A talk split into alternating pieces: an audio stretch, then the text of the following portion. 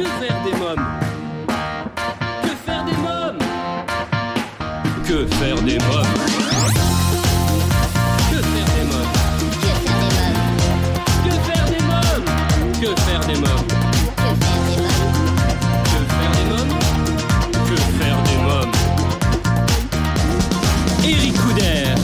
Bonjour à tous, bienvenue pour ce nouveau numéro de Que faire des mômes, l'émission 100% famille, c'est Eric Couder. Au sommaire aujourd'hui, comme chaque semaine, je vous dévoilerai ma sélection sortie en famille, les films à voir au cinéma, les événements à ne pas manquer, et je vous présenterai ma sélection livre. Je recevrai en invité exceptionnel l'immense Marie-Paul Bell, l'artiste sera du 18 au 28 mars à 20h à la Nouvelle Ève à Paris, et publie un livre événement aux éditions Plomb, comme si tu étais toujours là. Nous reviendrons bien sûr sur son enfance et sur son immense carrière. Cette émission vous est proposée grâce au soutien de nos partenaires, Étoile de rêve et l'atelier du futur papa Bordeaux. Étoile de rêve, c'est 15 ans d'expérience dans les événements pour enfants. Vous avez un anniversaire ou une fête de famille à fêter? N'hésitez plus, contactez-nous au 01 45 74 11 23. 01 45 74 11 23. Une équipe de professionnels est à votre écoute sur Paris et la région parisienne, dès la prise en charge de votre demande jusqu'au jour de votre fête. Préparez-vous au bonheur d'être père. L'atelier du futur papa Bordeaux vous propose trois ateliers innovants et dédiés aux futurs et nouveaux papas. Devenez un papa formidable en participant à ces ateliers. L'atelier du futur papa Bordeaux, votre partenaire pour une nouvelle vie de famille. L'atelier du futur papa Bordeaux, l'art d'être père sans un père. Réservez votre atelier dès maintenant sur atelierdufuturpapa.com. Donc que faire des mômes, il est temps à présent de parler cinéma. Que faire Cette semaine, je vous parle du film 10 jours sans maman pour lequel nous avons été invités à la projection presse euh, sorti le 19 février. Ce film a été réalisé par Ludovic euh, Bernard et réuni à l'écran Franck Dubosc, Horatica, Alice David et Alexis euh, Michalik. C'est l'histoire d'Antoine, DRH d'une grande enseigne de bricolage qui est sur le point de devenir le numéro 1 de sa boîte. Après une dispute anodine, sa femme Isabelle décide de faire une pause et de prendre l'air quelques jours pour s'occuper d'elle. Antoine se retrouve alors seul à devoir gérer la maison et leurs quatre enfants. Il est vite dépassé par les événements, 10 jours sans maman qui risque bien de faire capoter sa nomination. Je vous propose de découvrir la bande-annonce. Chérie, tu pourras m'aider avec le contrat de la succursale là, parce que je comprends rien. Maman, j'ai mal à la tête, je veux pas aller à l'école. Maman, y a plus chaude Maman, maman, il est où l'iPad? Maman Il est où mon sac de cours? Moi, c'est les enfants, tout le temps les enfants. Ça va, une fois que tu les as déposés à l'école, les enfants, t'as toute la journée pour t'occuper de toi, ça va. T'es sérieux là? Je donnerais n'importe quoi pour être à ta place. Vraiment? Tout est noté. Tous les plats cuisinés pour ce soir-là sont déjà au frigo. Oh putain Ensuite, tu retournes à l'école et tu déposes les enfants. À droite ou à gauche? Non, non, c'est tout droit. Oui mais où? Et à droite, à droite Ensuite, tu retournes chercher Maxime qui t'attendra chez son copain Léon. Maxime Ça va pas, c'est de l'insecticide ça On joue Non, on ne joue pas avec... Ah Oh, Dieu. Ensuite, tu files avec Joseph.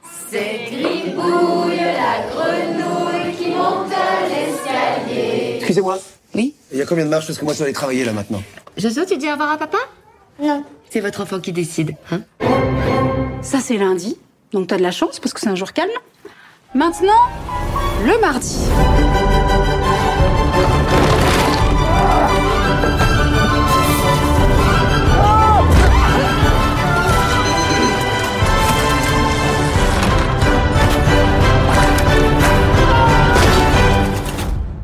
Comment gérer Première règle, fille? Attends, papa, qu'est-ce que tu vas me faire avec ce portable? Rien.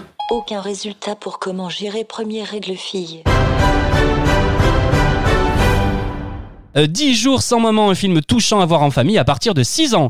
Un événement à présent à ne pas manquer après le succès interplanétaire de Petit Bain Douche, le premier club interdit aux plus de 13 ans. Bashi Bouzouk débarque à Petit Bain à Paris à partir du 8 mars de 11h à 18h30. Bashi Bouzouk, c'est le nouveau format consacré aux familles pour retomber en enfance ou apprendre à faire comme les grands, mais en mieux. Au programme de cet événement, formule anniversaire, atelier créatif et artistique, boom, spectacle, brunch, yoga et autant de surprises vous attendent à Petit Bain à Paris le deuxième dimanche de chaque mois. À présent, dans Que faire des mômes, je reçois en invité exceptionnel l'immense Marie-Paul Bell. L'artiste m'a reçu il y a quelques jours chez elle pour une interview exclusive. Écoutez. Bonjour Marie-Paul Bell. Bonjour. Alors, vous serez du 18 au 28 mars à 20h à la Nouvelle Ève à Paris. Comment vous sentez-vous à quelques jours de ce rendez-vous avec votre public? Très, très, très, très, très traqueuse. Et plus ça va, et plus euh, euh, j'avance dans le métier, maintenant ça fait 50 ans, que ce trac augmente.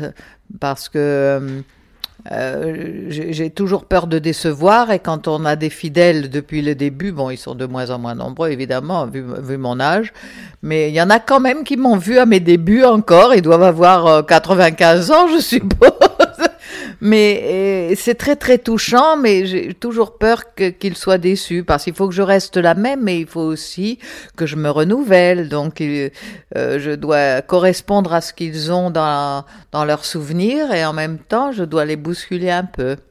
Comment vous vous préparez? Il y a des répétitions avant, vous faites des vocalises, vous êtes au piano, vous travaillez beaucoup? Alors pour tout vous dire, avec l'âge évidemment, euh, le larynx baisse euh, de tonalité, donc ma voix est devenue beaucoup plus grave.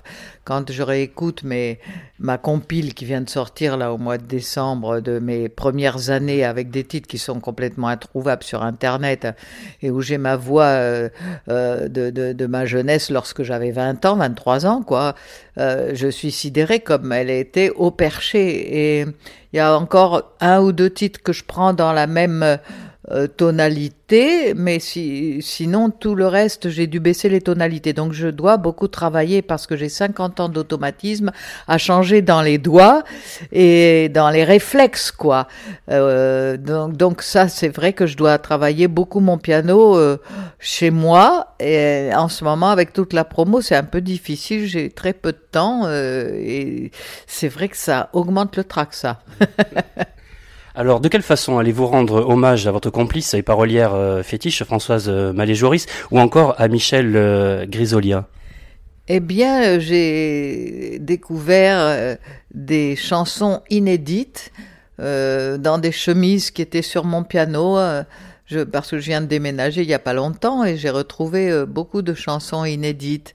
Et c'est très très amusant parce qu'en fait la musique qui accompagne les textes que j'ai retrouvés m'est revenue instantanément. En lisant le texte, automatiquement, tout de suite m'est venue la musique. Donc j'ai enregistré ces chansons en piano-voix avec mon sonorisateur. Euh, je pense qu'on va sortir un album euh, que de chansons inédites l'année prochaine. On est en train de le préparer à partir de ces piano-voix. Et, ça, ça sera mon hommage pour eux deux, mais surtout pour Françoise, parce que ça a été euh, ma compagne pendant 11 ans et mon grand, le grand amour de ma vie. Donc, euh, je voudrais lui rendre hommage particulièrement euh, parce que je trouve que son nom dans la place de la littérature française n'est pas euh, n'est pas sa place normale justement. Je trouve que on l'a considérée comme faisant partie d'une littérature féminine avec un certain mépris, alors qu'elle a été la première à, être faire partie de ces mouvements féministes, qu'elle a qu'elle a vraiment euh, euh, développé dans toute son œuvre cette cause, et, et que c'est une grande grande romancière euh, balsacienne. Elle sait très très bien décrire et raconter des scènes, et j'espère que avec cet hommage et ces ces chansons que vont découvrir en fait le public, j'espère que ça leur donnera euh, envie de lire ces livres. Alors ce rendez-vous est l'occasion de fêter vos 50 ans de carrière. Quel est votre plus beau souvenir? Est-ce qu'il y en a un en particulier? Oh, J'en ai deux ou trois. Euh, euh, le, un des plus beaux souvenirs, c'est quand je suis revenu seul au piano sur les conseils de William Scheller au petit théâtre de 10 heures et que je pensais que tout le monde et tout le métier m'avaient oublié. Et c'était une petite salle. Je suis resté pendant cinq semaines à, guichet fermé. Il y avait tellement de gens qui voulaient me voir que, que j'ai prolongé au Casino de Paris à l'époque. Et donc, euh, quand je suis entré sur scène, il y avait 200 personnes à peu près parce que les gens étaient partout sur les marches et tout ça. On a frisé le scandale avec la sécurité et toute, et toute la salle était euh, pleine de gens du métier, quoi, de, aussi bien des gens qui ne sont même pas à Paris comme Luc Plamondon et tout ça. Et d'un seul coup, d'un seul, toute la salle s'est levée en criant bravo avant que j'ouvre la bouche. Donc ça, ça m'a donné euh, un réflexe de d'émotions telles que je me suis mise à pleurer et je commençais mon tour de chant avec Wolfgang et moi et j'avais pas mis du rimel waterproof, ce qui fait que j'avais deux rigoles noires sur les joues en commençant le spectacle. C'était une très grande émotion, aussi une très très grande émotion quand j'ai rendu hommage à Barbara en, en, chantant ses chansons pendant plus de quatre ans et quand je les ai chantées justement au Casino de Paris et que tout le public de Barbara qui pouvait vraiment me jeter, c'était très risqué de faire ça. Euh, deux ans après sa mort, s'est levé en standing ovation et hurlé merci, merci, merci. Donc ça, c'était un très très grand moment, oui. À la Nouvelle Ève, il y aura des chansons inédites et bien sûr vos chansons incontournables. Pouvez-vous nous donner un avant-goût euh, des chansons que vous interpréterez sur scène? Les incontournables, c'est la Parisienne, Quand nous serons amis, euh, la Biaiseuse, les petits patelins, euh, des chansons drôles parce que les, le public a, qui ne me connaît pas bien, en fait, a plus cette image de, de chanteuse humoristique sautillant sur un tabouret de piano.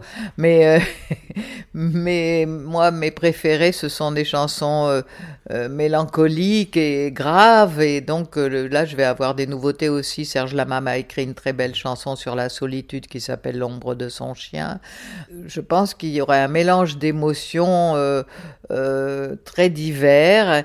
Si vous voulez, en plus des incontournables, j'aurai des chansons euh, euh, où le public pourra chanter, des chansons du répertoire, des chansons par exemple de Fraxon, de, de euh, des chansons de Barbara. Je vais chanter deux chansons de Barbara aussi parce que c'est c'est mon modèle depuis mon adolescence. Alors il va y avoir des surprises également, des duos peut-être également. Hein? Non, pas des duos, mais des surprises, c'est-à-dire que euh, il va y avoir des, un invité surprise différent chaque soir.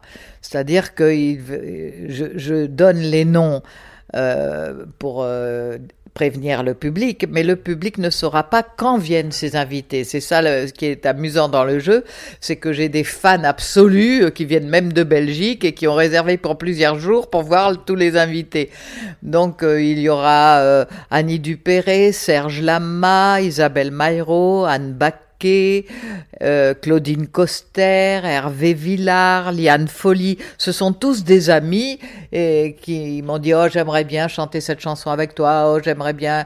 Et Serge euh, bon c'est moi qui lui ai demandé mais il a dit oh mais avec plaisir je viens. Et donc c'est vraiment que des beaux cadeaux. J'ai entendu dire que peut-être Zaz également viendrait, c'est vrai? Je voulais la, lui demander de venir chanter la Parisienne. Je ne suis pas arrivée à la joindre, je n'ai pas ses coordonnées, donc ça c'est juste une question euh, euh, de, de, de, manque de, de euh, technique d'administration, quoi, en fait. J'ai pas pu la, la, joindre, mais elle est tellement sympa et elle m'a fait aussi un beau cadeau en l'interprétant, la parisienne, euh, avec euh, l'orchestre de Quincy Jones, quand même. Donc c'était très, très flatteur et, et ça, ça m'aurait fait très plaisir qu'elle vienne le faire à sa sauce, quoi. Et j'avais aussi eu l'idée de demander à Patrick Bruel parce que je sais que Patrick aime beaucoup quand nous serons amis. Et c'est grâce à Patrick Bruel, euh, il y a plusieurs années, que je suis entrée chez BMG euh, parce qu'il avait une admiration pour ces chansons-là. Donc, mais je suis pas non plus arrivée à le joindre. Mais bon, ça sera pour une autre fois parce que j'espère que de cette petite salle qui est un bijou euh, extraordinaire qu'est la Nouvelle Ève, je rebondirai sur des salles plus grandes et là, ils viendront peut-être. Puisque je vous parlais de Zaz, que pensez-vous de la nouvelle génération de chanteurs et de chanteuses? Mais ça, j'aime beaucoup. Je, euh, je, je, ne les connais pas tous. Je, par exemple, le rap, je connais beaucoup moins bien. Je suis resté à MC Solar, donc je, euh, je suis euh, assez à l'écart de la violence dans les mots. Euh, quand euh, j'ai vu sur Internet, par exemple, des paroles de, rappeurs qui sont extrêmement violentes, et ça, j'adhère pas du tout. Euh, donc, si, vous voulez, j'ai regardé un peu les victoires de la musique. Je ne suis pas trop d'accord avec ce qui est montré, les prix qui sont donnés, etc. J'ai l'impression qu'il y a beaucoup d'arrangements entre les maisons de disques. Et c'est plus le même métier. Je veux dire, les récompenses ne ne correspondent pas vraiment à quelque chose de précis. Euh, Philippe Catherine, je trouve qu'il a vraiment une, originalité. J'aime pas sa chanson Stone de toi, je veux dire, ça, ça me parle pas vraiment, mais je trouve que le, le duo avec Clara Luciani sur la tendresse, euh, euh, que moi je connaissais par Bourville et Marie Laforêt, mais surtout par Bourville, c'est quand même lui qui a fait connaître cette chanson au départ je veux dire, ben c'était un moment émouvant. Donc euh, oui, mais si vous voulez, moi, la génération jeune pour mon âge, c'est la génération de Morane. Et là, j'avais une, une, admiration extraordinaire que j'ai toujours, même si elle est partie. Pour, pour son grain de voix, pour sa façon de, de parler à la salle, sur scène, j'étais vraiment fan. Euh, Est-ce qu'on peut dire qu'il y a eu un avant et un après La Parisienne? C'est une chanson quand même phare. Hein, tout le monde connaît. oui, bien sûr, parce que La Parisienne est sortie en 76. Avant, j'avais sorti deux albums. Euh, C'était sur mon troisième album. Donc, avant, j'étais bon je commençais à émerger euh, et à être connu grâce à France Inter, qui m'avait propulsé euh, pour le concours international de chansons françaises à Spa, que j'ai gagné euh, ex avec un chanteur suisse, Pascal Auberson. Mais ça, ça m'a fait démarrer sur tout l'international. Donc, euh, j'ai commencé à, à, chanter dans tous les pays francophones. Et puis, euh, mais quand la Parisienne est arrivée, c'était au moment du disco, au moment de Gloria Gaynor, euh, de, de, et on n'entendait que de la musique disco sur les FM. Et moi, je suis arrivée avec une musique euh, à la manière de, entre guillemets, Offenbach, et très sautillante, très, très joyeuse, avec un texte très caricatural sur euh, les provinciaux qui sont à Paris et les Parisiens surtout. Et tout le monde était ravi, ne prenant pas ce, ces mots pour eux-mêmes. Et donc c'était très amusant. Ça, ça a fait vraiment tout de suite un très très gros su succès qui est passé partout et qui est... maintenant on me dit que cette chanson fait partie du patrimoine. Donc je veux dire, je suis très très fière. Elle était disque d'or et plus de 200 000 disques vendus. C'est énorme. Oui, mais alors là, ça, je croyais, moi, que j'étais une artiste de scène et j'ai découvert, grâce aux chiffres que j'ai vus de l'époque, il n'y a pas longtemps, parce que en disant ce que je viens de vous dire, je suis une artiste de scène, il y a quelqu'un qui m'a dit mais non quand même, vous vendiez 150 000 albums à chaque fois. Et j'ai dit ah bon, vous croyez? Et, et, la personne a retrouvé les chiffres et m'a montré que c'était vrai. Et je sortais quand même un album tous les 18 mois, donc je pense que j'ai vendu beaucoup de disques aussi. Est-ce que, pour finir avec la parisienne, est-ce que c'est également une chanson que vous avez plaisir encore à chanter? Parce que des fois, on a des artistes qui ont fait des tubes comme ça qui disent Oh ben non, moi je l'ai assez chanté, j'ai plus envie de la chanter. On m'a déjà dit ça. Est-ce que c'est le cas pour vous? Ben, À un moment donné, c'est vrai que j'étais un peu lassée. Alors, quand j'ai fait le théâtre de la ville, par exemple, je me suis dit Je vais la chanter en début de concert. Et puis, on me l'a redemandé quand même à la fin. Alors, plutôt que de la chanter deux fois, je préfère la chanter une seule fois et à la fin. Mais je ne m'en lasse pas. Parce que je, je m'amuse, par exemple, avec les personnes qui sont derrière derrière les consoles, mais qui me suivent depuis des années, à les surprendre encore. Et, puis si vous écoutez euh, les paroles de cette chanson, elles sont beaucoup plus d'actualité aujourd'hui qu'il y a 40 ans, 45 ans même, parce que l'écologie s'est développée énormément, la psychanalyse bien sûr, le vélo, oui, avec le Vélib, tout le monde est à vélo maintenant, je dirais, le sexe, n'en parlons pas, MeToo, enfin, je veux dire, tout, tout, tout, et, tous les mots sont très visionnaires. Françoise et Michel étaient très visionnaires sur cette chanson. Alors vous êtes né à Pont-Saint-Maxence et avez grandi à Nice. À quel moment la musique est entrée dans votre vie? Euh, À trois ans et demi. Parce que maman euh, jouait très bien du piano, elle avait failli faire une carrière de concertiste, mais bon, elle avait fait ses études de médecine, puis après elle s'est mariée, elle a tout abandonné. Mais c'est elle qui m'a mise au piano à l'âge de trois ans et demi et après j'ai pris des cours de piano classique pendant 11 ans, mais j'ai jamais fait le conservatoire, ce qui pour moi était un gros complexe parce que j'avais l'impression de, de ne pas bien connaître la musique euh, selon les règles et, euh, par exemple, je n'ai jamais voulu travailler quand j'étais petite mon solfège, ce qui fait que j'ai toujours euh, fait composer mes chansons d'oreille et avec des, des enregistrements. Et, maintenant, c'est extraordinaire la technique parce qu'on a des logiciels qui vous mettent 40 violons au bout des doigts, donc c'est formidable. On peut faire ses maquettes chez soi. Mais donc ça a commencé comme ça et j'ai commencé à, à, faire des chansons quand j'avais 9 ans, 9 ans et demi avec Michel Grisolia qui était un ami d'enfance à Nice et on a tellement, tellement, tellement ri et on s'est retrouvés à Paris, chacun euh, étant monté à Paris entre guillemets de, de notre côté euh, j'ai fait connaissance de Françoise Malé-Joris euh, et j'ai présenté Michel à Françoise et on a formé un trio infernal pendant des années. Pour revenir sur votre maman, est-ce qu'aujourd'hui encore vous utilisez certaines techniques que votre maman vous a enseignées? Non, mais je pense souvent à elle.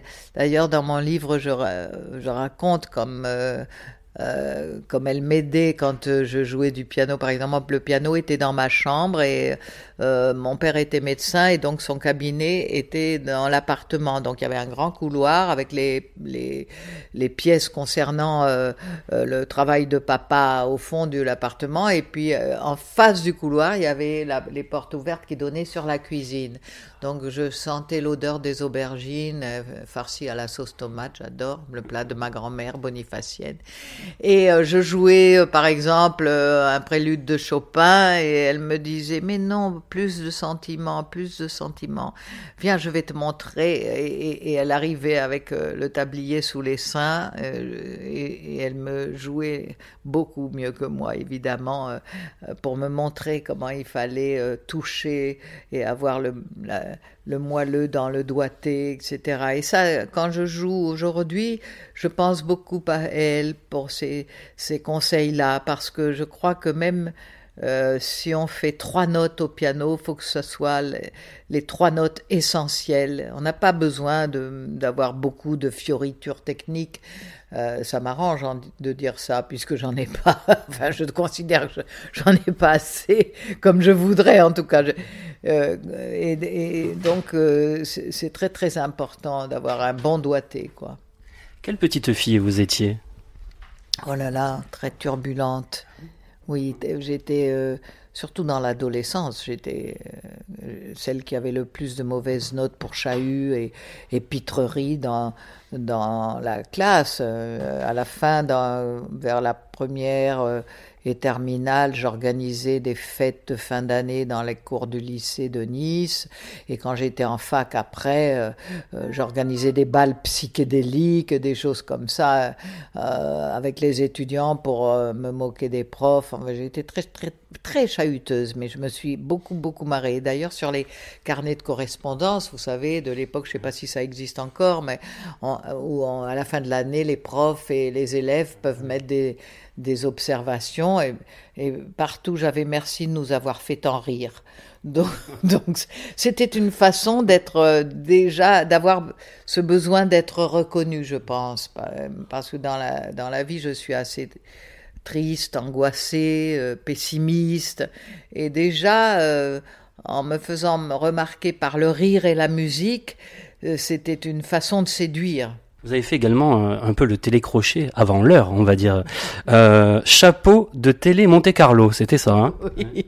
oui, ça s'appelait chapeau parce que si on chantait mal, euh, il y avait un orchestre euh, avec un roulement de batterie qui, euh, qui accompagnait une hôtesse qui venait vous coiffer d'un chapeau haute forme sur la tête pour que vous arrêtiez de chanter. Donc, il y avait des éliminatoires et tout ça, il y avait des, des, des candidatures et donc le jury euh, engageait souvent des, des chanteurs qui chantaient faux ou qui étaient très très drôles pour qu'ils ils obtiennent le chapeau évidemment. Et euh, c'était un genre de Starac et, ou de The Voice avant l'heure, mais comme il n'y avait pas de SMS ni, euh, euh, ni, ni de- d'internet, les gens euh, étaient disséminés dans des bars tout, tout le long de la Côte d'Azur, de, de, Monte-Carlo à Marseille, et ils allaient donc ils étaient ivres morts et ils disaient allez à poil et tout ça. Je veux dire, bah, donc c'était assez drôle, euh, je veux dire, mais, mais et, et un peu dangereux si on prenait le, le concours au sérieux, ce qui était mon cas. Mais de semaine en semaine, j'ai réussi à, à faire mon chemin et à arriver à la grande finale. Et là, la grande finale, c'était un jury de professionnels et là, j'ai été, euh, j'ai gagné le concours. Vous avez fait un 45 tours. Euh, Je vais parler justement de The Voice. Vous auriez pu être jury de The Voice. Vous aurez dit oui si on vous l'aviez demandé. Enfin, si on l'a peut-être demandé. Oui, on, ne me l'a pas de- demandé. Je pense que je suis trop âgée et que je connais peut-être pas assez le répertoire euh, euh, anglophone. Moi, si vous voulez, le répertoire que je connais le mieux, c'est le répertoire de la chanson française classique. Euh, donc peut-être euh, c'est pas assez d'actualité pour eux. Puis euh, je ne suis pas assez médiatisée pour eux, je pense. Euh, peut-être que si un jour je reviens un peu sur les écrans, on me le proposera, mais je, je ne suis pas sûre que je serais capable. Je pourrais donner des conseils scéniques, des conseils de, chant, d'interprétation. Je l'ai déjà fait pour le studio des variétés euh, de la SACEM. Euh, je, peux indiquer comment faire sortir certains mots, comment respirer, comment convaincre par l'émotion. Ça, oui, parce que j'ai quand même, euh, oui, 50 ans de- de- d'expérience. Mais pour rec- reconnaître un répertoire, savoir par rapport à, au titre original, ce qui est différent, etc., je pourrais pas le, le faire. Je ne connais pas assez le répertoire anglais actuel. On va parler, si vous êtes d'accord, euh, plus personnellement, euh, de votre rencontre avec l'écrivain Françoise Malé-Joris, votre confidente et, et parolière. Comment vous êtes rencontrés? On s'est rencontrés euh, grâce à une amie commune qui était à Paris et moi j'arrivais à Paris et euh, je regardais la vitrine de la rue Jacob euh, de l'échelle de Jacob qui était un cabaret où il y avait des artistes très connus qui s'y produisaient. Euh, tous les grands euh, comme de Brel à, à, Ferré euh, aussi bien les humoristes comme Thierry Leluron etc sont passés par l'échelle de Jacob. Et je regardais qui passait euh, à, ce moment-là. Et je me cogne sur une amie que j'avais connue à Nice, qui était auteur-compositeur, et qui me dit qu'elle a une chambre dans l'appartement euh, de 220 mètres carrés de, de Françoise, qui est juste en face, et c'était un peu, la, si vous voulez, elle venait d'écrire La maison de papier, qui raconte, qui racontait ce mode de vie où elle avait des amis et des, artistes comme ça, chacun dans une pièce, et chacun avait son univers, puis le soir on se rencontrait et on, et on se communiquait nos, nos, nos expériences artistiques. Et alors elle me raconte que, euh, comme elle savait pas où aller, elle a connu Françoise Malé-Joris, qu'elle a une pièce euh, chez elle et qu'elle vient d'y installer un four à céramique parce qu'elle s'est mise à, à la céramique. Et elle me dit, oh d'ailleurs c'est une femme extraordinaire, elle vient de sortir la maison de papier, faut que tu la connaisses, viens, je t'amène. Donc on, traverse, euh, on arrive au deuxième étage et elle ouvre la porte et elle dit Françoise, une amie de Nice, je voudrais te la présenter, est-ce que tu es visible? Et euh, j'entends une voix de sa chambre qui dit oui, oui, entrez. Elle venait de se laver les cheveux et donc la première image de Françoise que j'ai, c'est la tête mouillée sous une serviette éponge. Et à partir de ce jour, on a chanté, on s'est couché très tard, on s'est raconté des tas de choses et on a décidé de travailler ensemble vraiment tout de suite et on s'est plus quitté. Est-ce que c'est pour graver à jamais votre histoire euh, que vous avez publié aux éditions Plomb euh, comme si tu étais euh, toujours là? C'est pour ça? Oui, c'est pour, euh, si vous voulez, comme je l'ai dit tout à l'heure, euh, qu'on la connaisse mieux, parce que c'était quelqu'un de très très drôle en même temps, et je voulais raconter une histoire d'amour exceptionnelle, comme je sais pas si ça ça peut exister. Euh, ça peut exister puisque je l'ai vécu, mais c'était quand même exceptionnel parce que nous étions deux artistes, deux artistes dans la lumière en même temps, et avec une passion très forte qui a évolué. Donc j'ai connu toutes les facettes de l'amour. Au début, je venais de perdre ma mère, donc c'était un amour un peu maternel, un transfert maternel. Après, on a eu une passion fulgurante. Après, ça s'est transformé en tendresse. Après, on s'est séparés. Donc c'était une amitié amoureuse qui, a été en filigrane tout au long de ma vie. Et sur la fin de sa vie, comme elle était plus faible, c'était comme devenue ma sœur, mon amie, mon enfant. Euh, je veux dire, toutes les facettes de l'amour, je les ai vécues intensément avec elle. Donc je voulais parler de ça pour montrer que l'homosexualité n'est pas une perversion. Quand je pense qu'il y a des thérapies entre guillemets de reconversion, ça, ça me choque énormément. Je suis très très choquée par l'homophobie grandissante, le fait que dans des pays étrangers on jette les homosexuels du toit des immeubles, qu'on les torture, qu'on les lapide, qu'on que les mais en France des jeunes homosexuels sont jetés de leur famille par les parents et se retrouvent dans des refuges. Tout ça me révolte et me, me, me scandalise et c'est pour montrer justement que euh, l'amour entre deux personnes d'un même sexe hésite, existe et hésite, j'ai fait un lapsus, mais hésite aussi, oui, justement, avec tous les tabous qu'il y a aujourd'hui, mais existe fortement et est durable, intense et fort, et et qu'il faut y aller, quoi. Si les jeunes hésitent et s'ils se posent des questions, faut pas se poser des questions. Quand on aime, on aime. Allez, une dernière chose pour ceux qui ne l'auraient pas encore, il y a aussi un CD, première chanson de 1969 à 1976, qui réunit 26 titres en un seul CD, euh, disponible chez Marianne Mélodie. C'est un beau cadeau. On peut dire que 2020, c'est votre année? Écoutez, je, je, croise les doigts, j'ose pas le dire moi, mais tout le monde autour de moi le dit, alors je, je, je l'espère. En tout cas, j'étais très heureux de vous rencontrer. Euh, Marie-Paul Bell, on sera présent du 18 au 28 mars à 20h à la Nouvelle Ève à Paris pour vous applaudir. Euh, merci Marie-Paul Bell. Et merci de venir et puis encouragez-moi, criez, parce que moi je vais vous dire une chose, si on monte sur scène, c'est pour se sentir aimé et j'adore ça quand même. Alors venez, venez.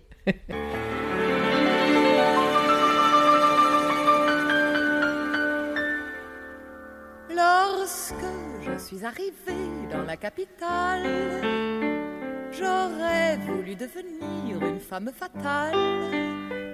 Mais je ne buvais pas, je ne me droguais pas et n'avais aucun complexe. Je suis beaucoup trop normale, ça me vexe.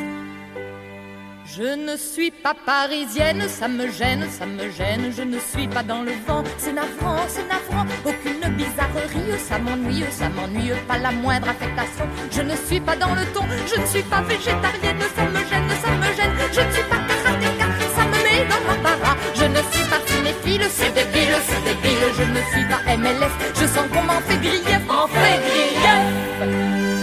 Bientôt, j'ai fait connaissance d'un groupe d'amis vivant en communauté dans le même lit. Comme je ne buvais pas, je ne me droguais pas et n'avais aucun complexe. Je crois qu'ils en sont restés tout perplexes. Je ne suis pas nymphomane, on me blâme, on me blâme, je ne suis pas travesti, ça me nuit, ça me nuit, je ne suis pas masochiste, ça existe, ça existe, pour réussir mon destin, je vais voir le médecin, je ne suis pas schizophrène, ça me gêne, ça me gêne, je ne suis pas hystérique, ça se complique, ça se complique, oh dit le psychanalyste que c'est triste, que c'est triste, je lui dis, je désespère, je n'ai pas de goût pervers, de goût pervers, me dit le docteur en se rhabillant. Après ce premier essai, c'est encourageant. Si vous ne buvez pas, vous ne vous droguez pas et n'avez aucun complexe, vous avez une obsession, c'est le sexe. Depuis je suis à la mode, je me rôde, je me rôde dans les lits de Saint-Germain. C'est divin, c'est divin, je fais partie de l'élite. Ça va vite, ça va vite, et je me donne avec joie tout en faisant du yoga. Je vois les films d'épouvante, je m'en vante, je m'en vante en serrant très fort la main voisin, du voisin. Me sachant original, je cavale, je cavale, j'assume ma libido. Je vais draguer en vélo. Maintenant je suis parisienne, je me surmène, je me surmène et je connais la détresse et le cafard et le stress. Enfin à l'écologie, je m'initie, je m'initie et loin de la pollution. Je vais tendre mes moutons et loin de la pollution, je vais tendre mes mission, je vais tendre mes moutons, mes moutons, mes moutons, mes moutons. Marie-Paul Bell sur scène du 18 au 28 mars à 20h à la Nouvelle Ève à Paris et un livre comme si tu étais toujours là aux éditions Plomb à vous procurer sans plus attendre. Euh, Pour terminer cette émission, voici ma sélection livre. Que faire des mômes? J'ai choisi de mettre en lumière aujourd'hui Tous au carnaval, même le loup de Nadine Brun-Cosme et illustré par Christine Davenier. Chaque année, la veille du carnaval, les animaux du village choisissent leur déguisement au magasin de costumes de Léon et de sa mamie. Mais un jour, ils croisent le loup somptueusement vêtu. Celui-ci explique aux villageois que s'ils riaient moins et travaillaient plus, eux aussi pourraient avoir de jolis vêtements. C'est décidé, pas de carnaval ni de rire cette année. Les animaux ne vont plus faire que travailler. Tous au carnaval, même le loup de Nadine Brancosme et Christine Davenier, un magnifique ouvrage superbement illustré à découvrir à partir de 3 ans aux éditions Glénat Jeunesse à vous procurer sans plus attendre. Et bien voilà, que faire des mômes pour aujourd'hui, c'est terminé.